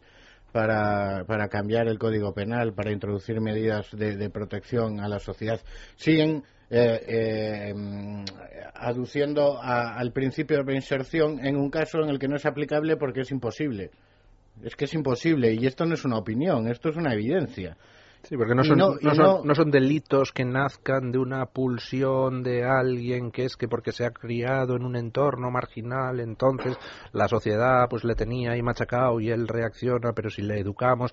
No, no, estamos hablando de enfermos mentales. No se Claro, la reinserción, yo no digo que no se aplique el principio de reinserción, a- a, eh, pero cada caso es cada caso. Y, y además, eh, insisto, es que son evidencias desde la psicología, de eh, la propia estadística, el, lo sabemos, sabemos que van a volver a delinquir. Algunos incluso lo reconocen. Algunos, incluso que han sido descarcelados, reconocen que van a volver a Y delinquir. algunos han pedido que no los descarcelen, o que les hagan, incluso ha habido alguno que hasta ha pedido la, Cosa que no ha dicho nunca ningún terrorista. que, le- que le maten, eh, que me parece una, eh, excesivo, o castraciones químicas que parece que tampoco funcionan. En todo caso, yo no, no sé exactamente lo que hay que hacer, pero hay que hacer algo. Y lo que sé es que no se ha hecho nada. Hay un refrán popular y policial que asegura más con cariño. eh, dice, mientras los malos suben en ascensor, nosotros los policías tenemos que subir por la escalera a base de pulmón. Y, y desgraciadamente, estimados amigos, estimada audiencia, en estos momentos es que mm, eh, también es terrible, qué penita y qué dolor, otra vez el bolero, comprobar que nuestra España nuestra, el que da el ascensor, son nuestros políticos, don Luis para que los malos suban en el ascensor. Y por eso, porque eh, muy pocos españoles saben, por ejemplo, eh, que en España tenemos una brigada discreta, buenísima. Yo he trabajado con ellos y son unos auténticos James Bonds. eh, del mar, de, hacer bien las cosas. Eh, es una brigada especial de, de los funcionarios de aduanas. Estos, porque también hay que recordarlo, estos, estos funcionarios españoles íntegros, insisto que discretos, aparte de bien preparados, han detenido en el último año, 2013, a 30 narcotraficantes que traían por las aguas internacionales kilos de cocaína y kilos de hachís. Ellos se han jugado la vida. Y luego, porque los que dan, y digo metafóricamente al botón, el gobierno, hace una ley, parece ser que con unas comas mal puestas, la Audiencia Nacional eh, decide escarcelarlos. Y en estos momentos, se acordarán ustedes, porque casi todos lo hemos olvidado, pero hay 13, 30, unas 30 escarcelaciones de narcotraficantes mundiales. Que luego el Supremo ha dicho que no había Que no había por qué. por qué No, escarcelar. porque fue una rabieta de los jueces, como le, le cambiaron la, la ley de Justicia internacional. de justicia internacional, dijeron, ah, sí, Ay, pues toma. No, ala, pues ahora los soltamos. ¿Qué nos dirá, qué nos dirá Bueno, la DEA? Lo, lo que pasa es que eh, aprueban esa ley para mm, congraciarse con China, ¿no? Porque también eso hay que decirlo, que habían imputado a un alto dirigente chino en la Audiencia Nacional y el gobierno preocupado por las posibles sanciones de China decide que hay que cambiar la ley de justicia internacional, que bueno, podría ser una cuestión discutible, pero lo decide por eso, o sea, por ponerse al servicio de un gobierno que no olvidemos, China no es una democracia, desde luego. Y hace la ley mal, ¿eh? Porque Sí, sí. hace la ley mal y, Pero y la hace mal, cualquier la hace caso, mal el, puede- go- la hace mal el gobierno porque mm, mm, juristas de prestigio, previamente a que luego la aplicara la, la- la ley, la Audiencia Nacional, ya avisaron que podía tener como consecuencia la escarcelación de todos los narcos que habían sido detenidos en aguas internacionales. Y eso también se lo dijimos nosotros en el Congreso de los Diputados, que podía dar lugar a esa interpretación. Y claro, echa la ley, luego los jueces la interpretan, a veces hacia un sentido hacia otro, pero es que la ley la podían haber hecho distinta. O sea, que también ahí el gobierno yo creo que, Pero se acaba el que tema- equivocó, ¿eh? Por, Pero se acaba el tema por comparar, por, por en el fondo, por, claro, porque es que es, es terrible mm, un servidor como ciudadano que tenga que estar asistiendo a estas cuestiones, que tenga que estar asistiendo a que ayer a las nueve de la noche en todos los telediarios tenga que ver unas imágenes de cómo la, la benemérita Guardia Civil detiene a este violador. Que, que- que- que ha intentado violar ya a dos vecinas. Lo, suyas. incre- lo increíble es que nuestro sistema penal no exista una serie de medidas para garantizar que los violadores, los pederastas, que sabes que van a repetir una vez que cumplan la pena, y en este caso además tenía que haberla cumplido íntegramente, ¿eh? de acuerdo a la doctrina Parot, sin, sin tener eh, que estar a lo que nos ha dicho el Tribunal eh, de Derechos Humanos, ¿no? porque se podía haber analizado caso a caso y haber hecho la ejecución de esa sentencia de forma distinta, pero aparte de ello, en nuestro sistema penal debería haber una serie de medidas de seguridad para evitar que esta gente repita.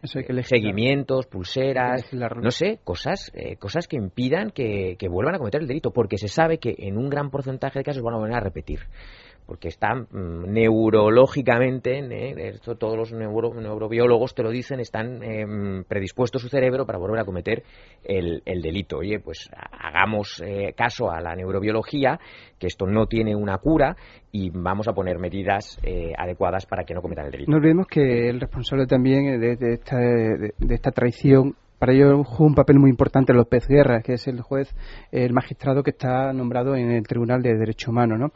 Tengo que decir que sigue ahí todavía sin que el gobierno de Rajoy haya hecho, haya hecho nada, porque hay vías legales para recusar a este magistrado eh, y que está llevando a cabo pues, acciones como esta semana donde ha apoyado pues bueno una multa en contra de España para una terrorista la que eh, mata a Eduardo Puelles una de las implicadas de Eduardo Puelle, y ha llevado dos sentencias donde este magistrado siempre vota a favor siempre del terrorista. ahora ha votado a favor de que encima tengamos que pagar, que pagar a, una terrorista. Y Rajoy no ha hecho nada. Y tiene algo que hacer. Y ya para terminar, porque se vamos mal de tiempo, si también tengo que denunciar, Pachi Zabaleta ha hecho unas declaraciones que creo que es constitutiva de delito el cual no ha hecho absolutamente nada el Ministerio Interior ni tampoco la Fiscalía General del Estado, donde justifica la existencia de ETA, que mientras haya preso de ETA, que la banda terrorista no se tiene que disolver. Hay que recordar que Pachi Zabaleta es el individuo que denuncia cada día a Salvador Layar, primero que tiene como eh, compañero de despacho al asesino del padre Salvador Layar, y que también eh, en mi tuit lo tengo colgado, eh, bueno, pues se reúne con Borja, Semper o con Basagoiti, recibiendo pues con mucho cariño y, siendo el fundador de ETA y quien justifica ETA, pues realmente declaraciones como esta, si no tiene una acción inmediata de la Fiscalía General del Estado, la responsabilidad es del Ministro de Justicia y del Ministerio de Interior que tiene que estar sobre estas actuaciones. Doña Carmen Carbonell, ¿qué dicen a través de las redes sociales nuestros oyentes? Buenos días de nuevo. Bueno, pues hay un montón de comentarios, la mayoría de ellos relacionados con el tema del día, el ébola. Eh, tengo que dar una noticia de última hora que viene en Libertad Digital. Eh, ha sido convocado. Estoy, impactado, sí. Sí, ¿verdad?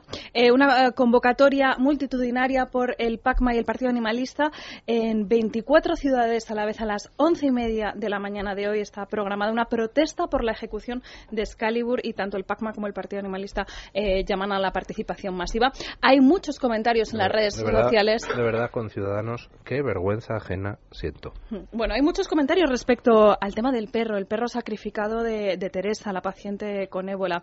Por ejemplo, Pilar Ruiz Larrea nos escribe en Facebook y en un correo electrónico y dice, usted no tiene ni idea de lo que se solicita respecto a nuestros queridos peludos, para que se entere. Queremos un protocolo de seguridad para ellos y que no vuelva a repetirse otra decisión tomada como la de Excalibur. Yo pago mis impuestos, yo pago por mi mascota, y yo respeto las compañías de los demás.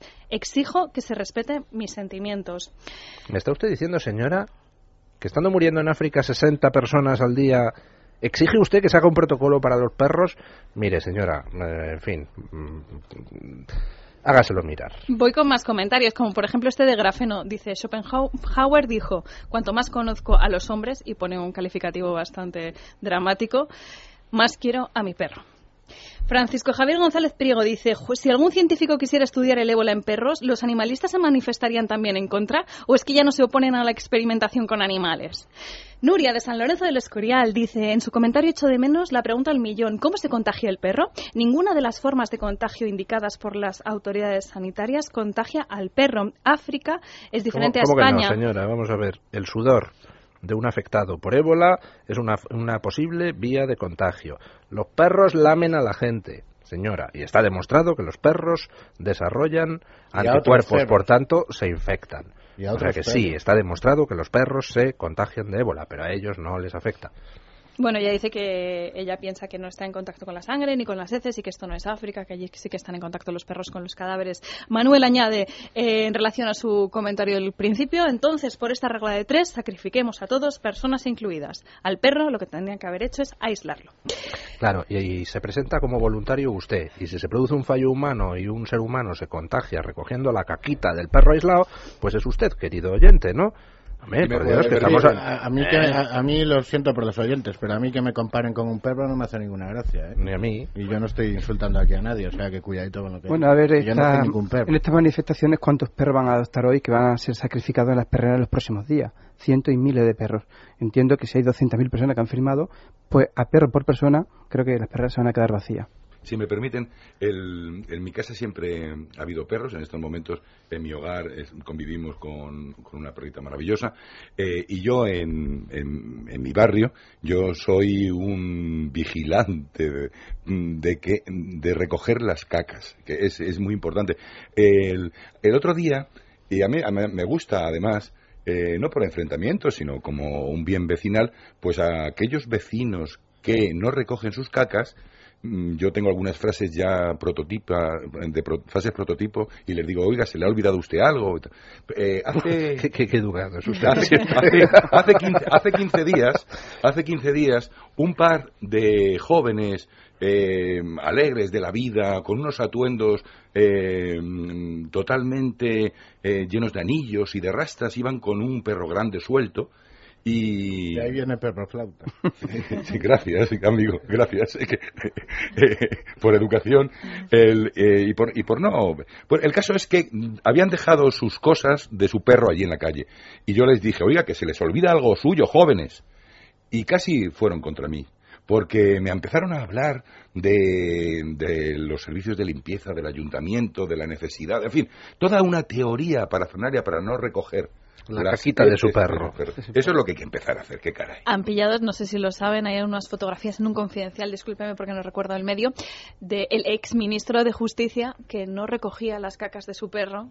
Y han salido publicadas unas fotografías. Bueno, en fin, voy con más cosas. Eh, repatriación de los misioneros. También están en desacuerdo, don Luis, con algunas cosas que usted ha dicho. Por ejemplo, María José Ases eh, dice: Yo de los misioneros había, habría pedido quedarme en el país en el que he trabajado toda mi vida, por los más desfavorecidos y precisamente porque soy creyente. Jesús Cuenca dice: Es usted completamente parcial con asuntos relacionados con la Iglesia Católica. Los misioneros repatriados no representan a España, representan a la Iglesia. Su compromiso es con su orden y con el Vaticano. Y no me consta que el Vaticano realice ninguna repatriación. También hay un comentario. usted, eran, eran misioneros españoles que están efectuando exactamente la misma labor humanitaria que están efectuando los de Médicos Sin Fronteras. Le recomiendo a ese oyente o esa oyente que se vaya al decreto de 2006, Estatuto del Cooperante, donde dice que uno de los derechos de los cooperantes es que en caso de enfermedad se les repatrie. Por tanto, teníamos obligación legal de repatriar a los misioneros. Y en cuanto a lo de que soy parcial cuando eh, se trata de la Iglesia Católica, pues a lo mejor lo soy.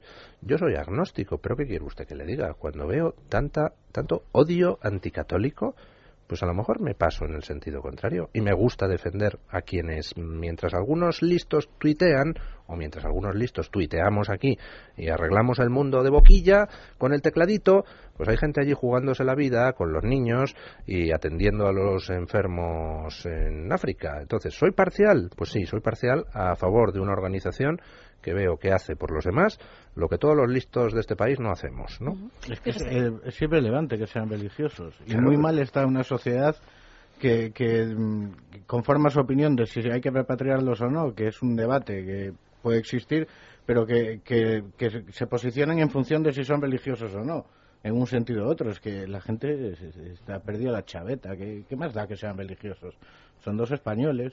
Yo creo que la clave es esa, son conciudadanos nuestros, ¿no? Y encima están en un país, eh, Yo en creo que el África, atendiendo a la gente más... pero nunca por el hecho de que sean religiosos. Es que me, pa- me parece me parece tremendo, ¿no? Y que Entonces, ¿qué para pasa? ¿Vamos a tener derechos distintos según cuál sea nuestra ideología como ciudadanos españoles? Eso es negar precisamente la ciudadanía, ¿no? Y negar que compartimos un mismo país. Quizás eh, por eso nos va tan mal en España, ¿no? Porque la gente... Más dinero y más riesgo nos costó a esos cooperantes internacionales que secuestraron, eran de Cataluña, ¿no? Que secuestraron también allí en África y, oye, y eran españoles. 5 millones de euros pagamos, millones de, euros, rescate. Pagar a una organización terrorista, además.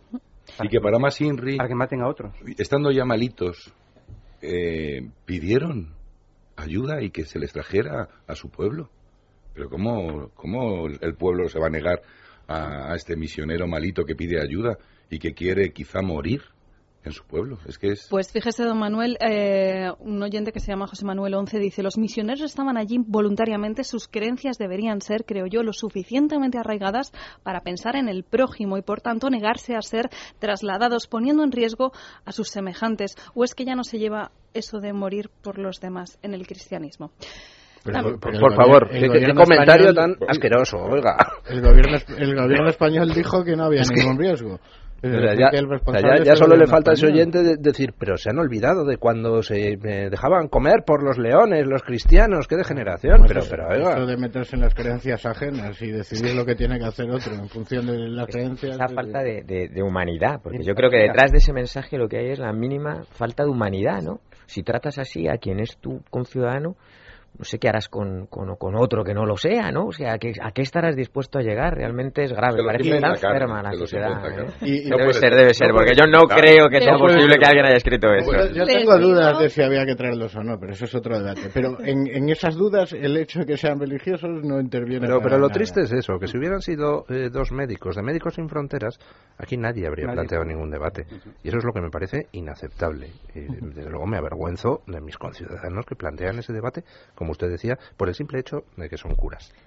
Es, es, que es increíble. ¿eh? Yo les aseguro que leemos todos estos comentarios, muchos de ellos no estamos, por supuesto, ya, ya. de acuerdo, pero bueno, son las opiniones que expresan y por tanto nos hacemos eco de ellas. Tengo muchísimos más, pero quiero sacar un último tema que han hecho en relación a, a los negocios de las vacunas y si esto tiene algo que ver con la, con la influencia del gobierno en traerse supuestamente a esos enfermos de ébola. Dice José María en Facebook, ¿por qué trajo este gobierno dos enfermos de ébola? ¿Son unos irresponsables o colaboran por motivos desconocidos con las empresas farmacéuticas internacionales en el negocio de las vacunas? Por el amor de Dios. Rocío en Facebook dice, lo del caso de la enfermera es tan raro que pienso que quizás nos estén ocultando información porque es todo un despropósito. Y Julio Cárdenas Ciscar, creo que también en Facebook ha dicho, si ha sido necesario que en Occidente haya un par de casos de ébola para que siete farmacéuticas se pongan a trabajar para solucionar este problema. Pues Extractos mira, de unos comentarios. Ese oyente, ¿eh? ese oyente tiene toda la razón. Es vergonzoso que en Occidente estemos todavía mano sobre mano mientras en África están muriendo 50 personas diarias y en aumento ese número. Y es vergonzoso y deberíamos todos sentirnos abochornados de que los enfermos occidentales nos importan muchísimo y sin embargo los enfermos allí no nos importan nada de nada.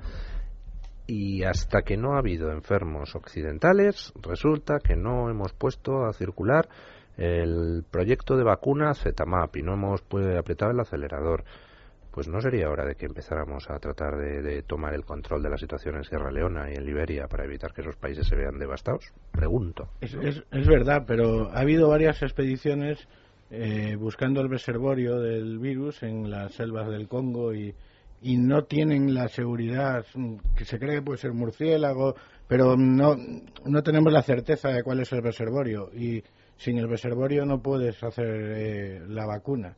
Entonces no, lo que habrá que hacer que es hacer más expediciones y, y mejor. No, pero yo, yo, iba a otro tema. Yo iba al tema de que está claro por la experiencia de los repatriados a Estados Unidos, a Alemania, a Inglaterra, a Francia. Está claro que cuando esos enfermos se les eh, trata en condiciones higiénicas, ah, se les da un cierto tratamiento que básicamente consiste en hidratarlos bien para evitar que, se, que, que al principio mueran por deshidratación en las primeras etapas de la enfermedad está visto que un porcentaje significativo de ellos es capaz de desarrollar defensas y resistir a la enfermedad. En África está muriendo en estos momentos muchísima gente porque las condiciones sanitarias no son las adecuadas. En Liberia hay un médico por cada 100.000 personas. Claro, hay 50 o sea, médicos un, para 5 millones de personas. O sea, un caso en Sierra Leona resulta que el gobierno de Sierra Leona dice se nos acaba de poner mala una de las doctoras clave nuestras, la que dirige uno de los hospitales no tenemos dinero para mandarla a un país occidental a que la intenten curar allí porque no nos podemos permitir eh, perderla. Y la Organización Mundial de la Salud dice, pues es que yo tampoco tengo dinero, voy a intentar con algún gobierno y entra en juego la burocracia y se murió la señora. Bueno, pues eso es una vergüenza. Estamos consintiendo que eso pase. No deberíamos traernos al menos a los sanitarios de allí infectados aquí para tratar de curarles y luego devolverles a ese, a ese país para que puedan hacer una labor estamos consintiendo que se vaya de las manos la enfermedad allí. Y eso, eso es verdad, ¿no? Al final eh, tenemos que ser conscientes de que lo que pasa en África o lo que pasa en otras zonas del mundo nos va a terminar afectando a todos, porque vivimos en un mundo global, la gente viaja en avión, se mueve en barcos, entra, sale de los países. Si no nos preocupamos por lo que está pasando en África, si no atendemos la situación de esos países, pues aunque solo sea desde un punto de vista egoísta, eh, deberíamos hacerlo, porque nos podemos ver, pues nos podemos ver afectados y desde luego humanitariamente también deberíamos hacerlo, ¿no? Ahora Estados Unidos parece que ha desbloqueado unos cuantos millones de euros para atender precisamente estos casos en África, que llevan mucho tiempo eh, congelados, ¿no? porque no, no, no, los aprobaban en las instituciones norteamericanas. Pues yo creo que deberíamos, deberíamos hacer ese esfuerzo. Tiene usted toda la razón, don Luis. Doña Marta, ¿qué dicen a través del contestador los oyentes? Pues seguimos con el mismo tema. Comenzamos con la repatriación, donde encontramos división de opiniones. No estoy de acuerdo con la repatriación de los misioneros. No se traen los virus a España pudiendo dejarlos en su sitio. Ha sido vergonzoso y humillante, tanto aquí en España como fuera de España, lo que hemos estado haciendo, lo que la gente se ha dicho, lo que ha hecho, se han puesto de uñas solo porque eran misioneros y eran curas el mayor culpable de todo lo que pasa es el señor Rajoy. Debía de, era para haber dejado a esos misioneros afuera y mandar al ejército a ayudarles. Me parece acertadísimo haber traído a los misioneros a morir a España, pero la organización y preparación ha sido un desastre. Seguimos con más mensajes, esta vez sobre el protocolo, donde la mayoría de los oyentes eh, han coincidido en que sienten vergüenza de cómo se han llevado las cosas y sobre la propia Teresa, donde aquí sí que ha habido mucha coincidencia de opiniones, casi todos están en la misma línea de que tal y como se ha comportado la auxiliar ha sido muy temerario. Y ese es el problema, porque no estábamos preparados para seguir los protocolos. Esa es la realidad. ¿eh? Y entonces ahora lo que la señorita Saez de Santa María está haciendo, no me creo nada. Lamentablemente ha pasado en España. Esto pasa en otro sitio y, no, y decimos, ay madre, anda manga por hombro, ¿eh? qué mal funciona. Pero como ha pasado aquí, pues claro, aparte de tener que reconocer eso, es que uno se muere de la vergüenza. Dice, pero bueno, ¿cómo es posible? Hizo lo que le dio la gana. Estuvo por aquí, estuvo por allá, se fue a la peluquería, eh, le dio fiebre y fue al médico y no, y no le dijo que podía ser ébola. Oh, por favor. Eh, desde mi punto de vista, puedo estar equivocado. El problema de todo este embrollo con la auxiliar es falta de formación. Y hay el gerente o el cantamañanas ese de la, de la comunidad eh, que decía que mentía la chica esta. Bueno, pues, pues eh, esos son los responsables. Hola, buenos días. Mire, mm, pertenezco al personal sanitario, he estado toda la vida en una unidad de riesgo y entonces lo que sí que le puedo decir es que, bueno, tienen razón en el comportamiento político, cómo se ha gestionado todas estas cosas y tal, pero bueno, lo que ha hecho esta señora, aparte de toda la demagogia, de pobrecita y tal, a ver, esto es una temeridad. Y en nuestra profesión lo que no se puede hacer es, es ser temerario, bajo ningún concepto. Entonces, bueno, tiene toda la lástima, toda la consideración, pero bueno, es que es una temeridad y de ahí no me lo quita nadie. Completamente de acuerdo con usted querida oyente. Muchísimas gracias, doña Marta y doña Carmen, por traernos la opinión de los oyentes. Muchísimas gracias, don Raúl Vilas. Muchísimas gracias, don Manuel Artero. Muy buen día. Muchísimas gracias, don Ramón Marcos. Muchísimas gracias. Gracias. Mañana a las 12 a manifestarse en Cataluña por la libertad. A las 11, a las 11, manifestación y a las 12 la y a las 12 la concentración, efectivamente. Muy bien, pues hacemos una pequeña pausa publicitaria y nos vamos a hablar con doña Victoria Villarroel, que nos visita desde Argentina.